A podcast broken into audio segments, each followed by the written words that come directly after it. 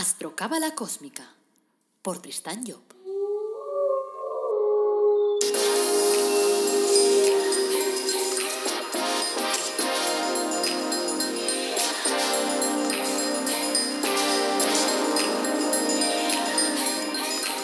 Astrocábala Cósmica, episodio 5.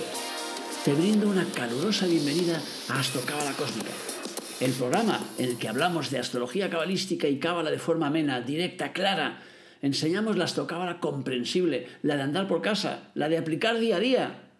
Y este podcast va a beneficiarte en el sentido de ayudarte a conocerte mejor, a ti y a los que te rodean. Este programa te ayudará a convertirte en una persona más cósmica, porque oirás consejos y estrategias para ir avanzando en tu vida, para ser más feliz.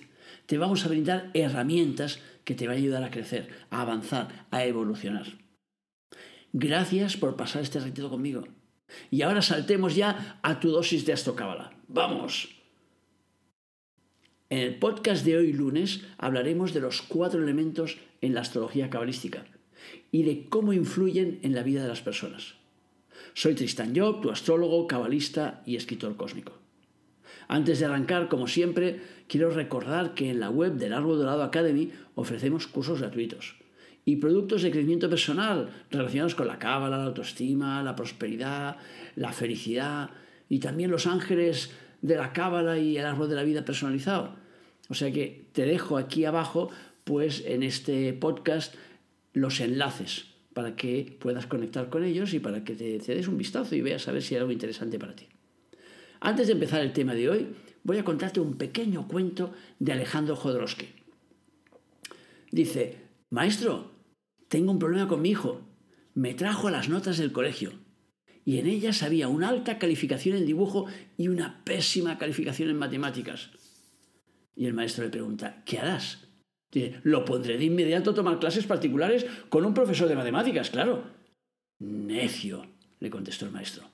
Ponlo de inmediato a tomar clases particulares con un profesor de dibujo. Desarrolla su talento. Todos servimos para algo, pero no todos servimos para lo mismo. La idea de estos programas es que cada persona descubre cuáles son sus cualidades a través de la astrología cabalística y de la cábala, para que podamos centrarnos en ello. En este caso, yo me ofrezco a ser tu profesor particular y además lo hago gratis. Así que te espero ahí, venga, en cada programa. Bueno, vamos al lío. A ver, nuestro universo está formado por cuatro elementos, ¿vale? Eso todo el mundo lo sabe el fuego, el agua, el aire y la tierra. Aunque no nos paremos a pensarlo muy a menudo, en el cuerpo humano vamos encontrando todos los materiales que están en la tierra, todos los materiales que están en la naturaleza. O sea, por ejemplo, el hierro, el calcio, el fósforo, el magnesio, etc. Así que no debería extrañarnos si decimos que en los cuatro elementos que forman esa naturaleza, también están presentes, en mayor o menor medida están presentes todos esos elementos que nosotros necesitamos. O sea que esos cuatro elementos están presentes en el ser humano, están presentes en nosotros. Como siempre, claro, la carta astral será el, marca, el mapa de referencia que va a indicarnos cuáles son los territorios más poblados en nuestra naturaleza interna. Los de fuego, los de agua, los de aire o los de tierra. Más tarde volveremos a la influencia de los elementos y a cómo están integrados en nuestra vida. Abordaremos el significado de cada uno de esos elementos. Pero vamos a empezar por el Génesis. En el trabajo de la creación, Dios, o la energía que creó nuestra Shiva solar, o el gran arquitecto, no sé, como quieras llamarlo, empezó utilizando las fuerzas que venían de los signos de fuego, los cuales podríamos decir pues que alimentaron su designio, su propósito creador. Es decir, le facilitaron las semillas de su futuro universo. Luego utilizó las fuerzas que venían de los signos de agua, que pusieron a su disposición esa esencia que llamamos amor. Se mezcló en esa etapa el designo y el amor, formando con ellos pues una de las columnas de la, de la obra, podríamos decir que la columna derecha en el árbol de la vida. Los signos de aire ofrecieron después sus fuerzas y con ellas establecieron las leyes, las leyes que rigen el universo, y de ellos podríamos decir que nació la lógica, la razón, que ayudan a constituir pues, la segunda columna, la de la izquierda, y que nos permite comprender el funcionamiento de la mecánica cósmica. Nos permiten descubrir las leyes que mueven esa mecánica.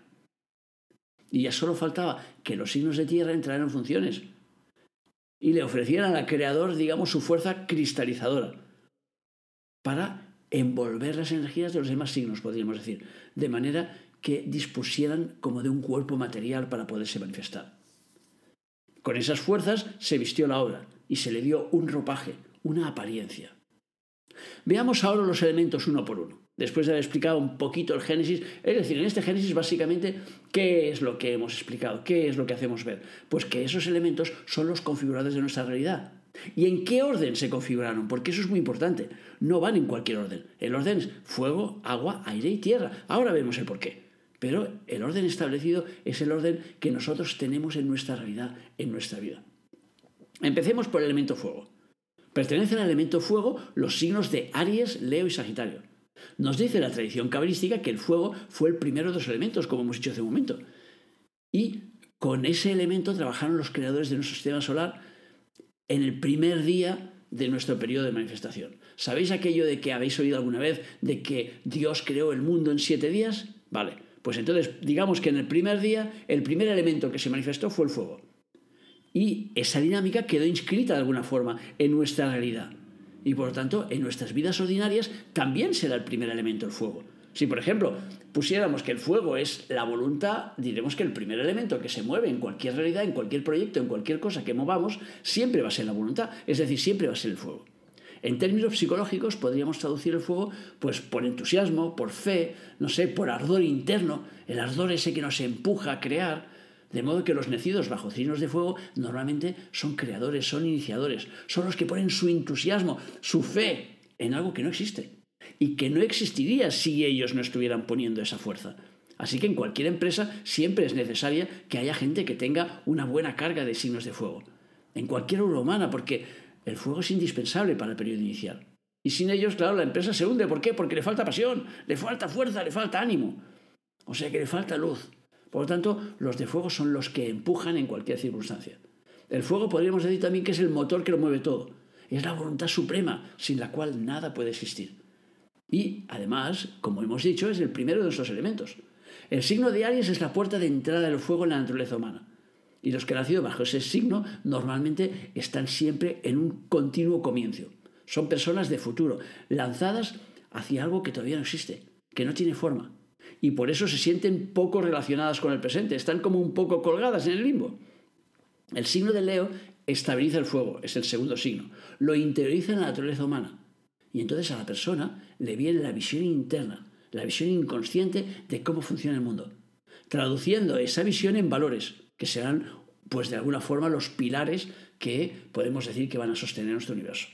El signo de Sagitario es el exteriorizador del fuego, es el tercero, lo cual significa que los sagitarianos exteriorizan las reglas instituidas por la clase creadora. Y gracias a su impulso, si no está corrompido, claro, el mundo funciona como debe funcionar. Te acabo de nombrar tres signos. El primero es el plantador, el segundo el interiorizador y el tercero el exteriorizador. Y así va a suceder en todos los elementos, porque el sistema es el mismo. Vamos al segundo elemento, el elemento agua. En el elemento agua tenemos también tres signos, el de cáncer, el de escorpio y el de piscis. El agua, como hemos dicho, es el segundo de los elementos. Y la tradición cabalística nos dice que apareció en el segundo día de la creación. En el ciclo de las creaciones humanas también aparece en segundo lugar. El agua podemos decir que en cierto modo es el enemigo del fuego porque intenta apagarlo. Traducido en términos psicológicos, el agua sería sentimientos, emociones, deseos, pasiones. Cuando son dominantes en, en la persona, ¿qué pasa? Que la espiritual mengua. Y el trabajo humano, claro, consiste en conciliar el agua con el fuego, ya que cuando se consigue, entonces todo se vuelve fértil, todo se vuelve fecundo. O sea, lo mismo que la tierra, que necesita agua y sol para ser fértil. El signo de cáncer es el primero, es la puerta de entrada del agua, es decir, de los sentimientos, de las emociones. Como elemento natural podríamos decir que es como el agua de la lluvia, por compararlo con algo. O sea que este signo nos da personas soñadoras, impulsadas por sus emociones, que aportan a la sociedad las cualidades que llamamos del corazón. Son portadores de sentimientos y gracias a ellas podemos decir que la sociedad es más humana. El signo de Escorpio, que es el segundo, estabiliza el agua y entonces hace que el encadenamiento de los sentimientos sea más fuerte porque se vive esos sentimientos en el interior. En el ámbito natural podríamos decir que las aguas de Escorpio son las aguas de los ríos, de los lagos, y también podrían ser los charcos contaminados, por ejemplo, cuando se dan aspectos negativos. Escorpio nos dará personas inmersas en sus sentimientos, a veces inmersas en sus problemas personales, o sea que, que se complacen generalmente en mirar al pasado y a veces eh, pues les cuesta enfocarse hacia el porvenir. El signo de Piscis es el tercero, es el exteriorizador del agua, de las emociones, de los sentimientos, de las pasiones. Y por lo tanto es el que lanza esas pasiones pues al medio social, podríamos decir. En el ámbito natural serían pues las aguas del mar. Y los del signo de Piscis nos encontraremos que son auténticos depósitos de emociones. O sea que generalmente están constantemente enamorados. Enamorados de personas o enamorados de causas.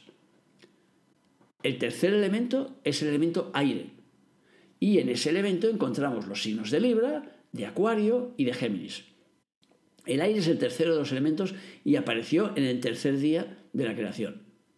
También en las creaciones humanas el aire aparece cuando el agua se ha retirado, es decir, cuando las emociones desaparecen, empieza a reinar la razón, ya que en términos psicológicos podríamos decir que aire es igual a razón, a lógica, a pensamiento.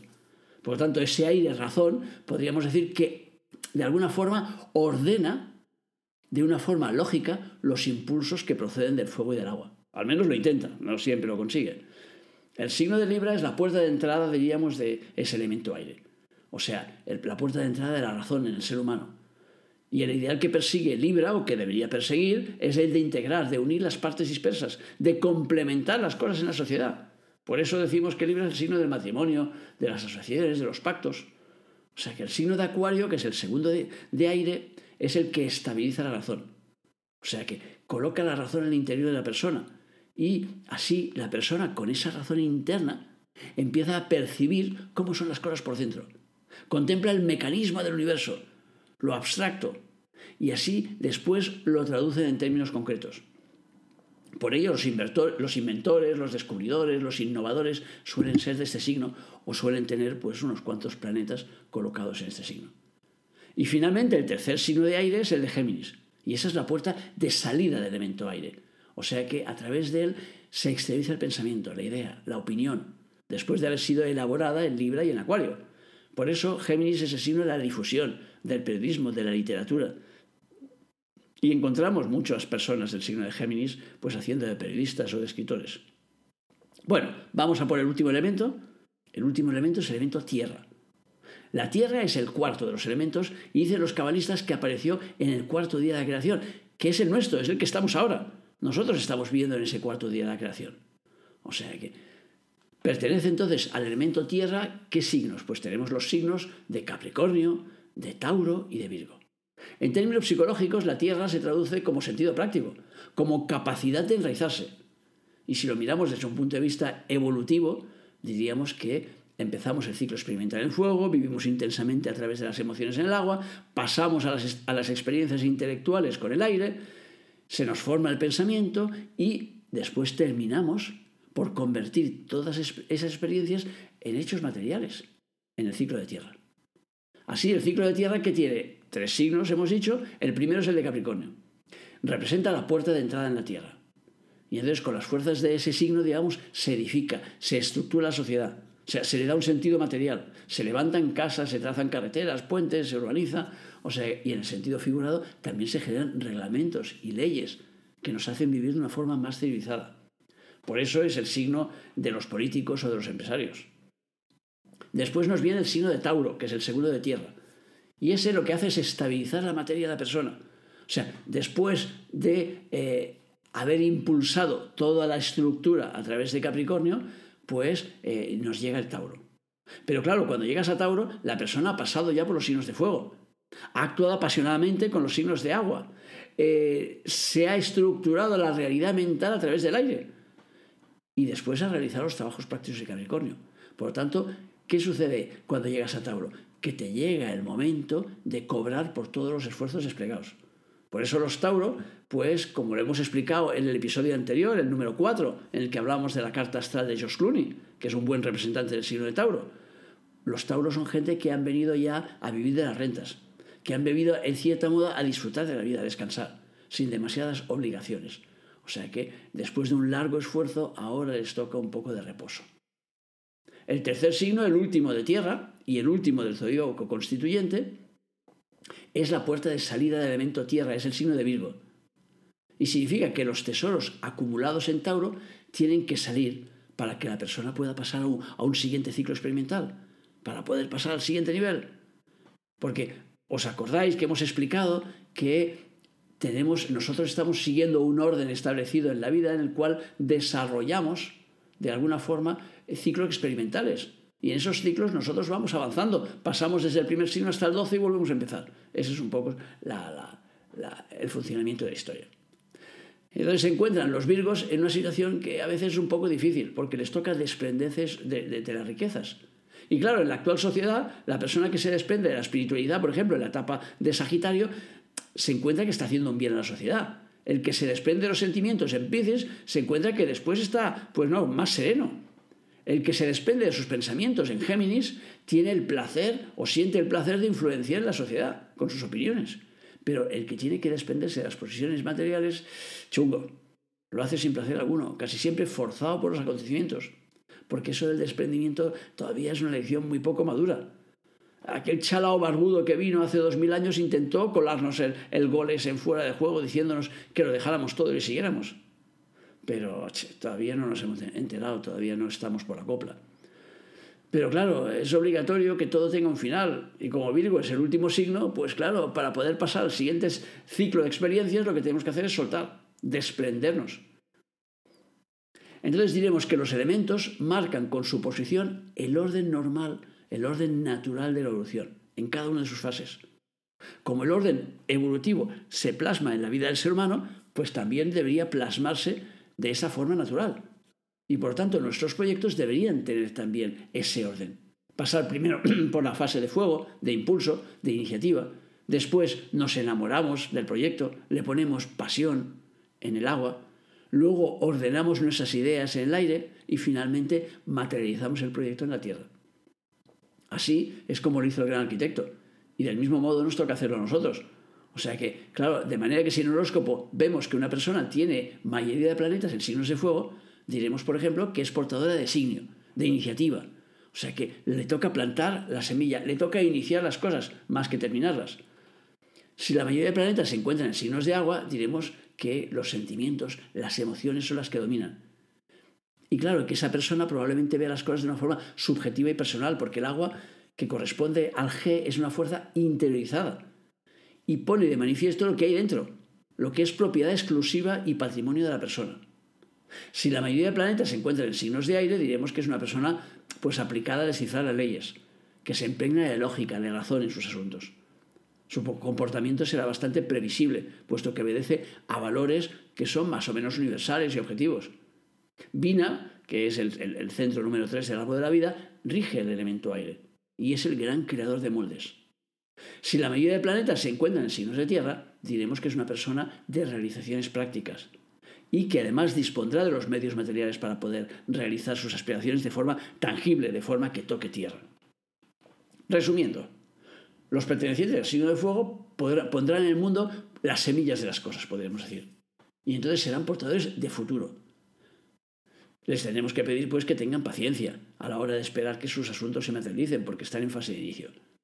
Los pertenecientes a, signos de agua pues ofrecerán su propia tierra corporal, podríamos decir, ofrecerán sus emociones, su tierra emocional, para que el proyecto inicial pueda enraizarse. Serán portadores de amor.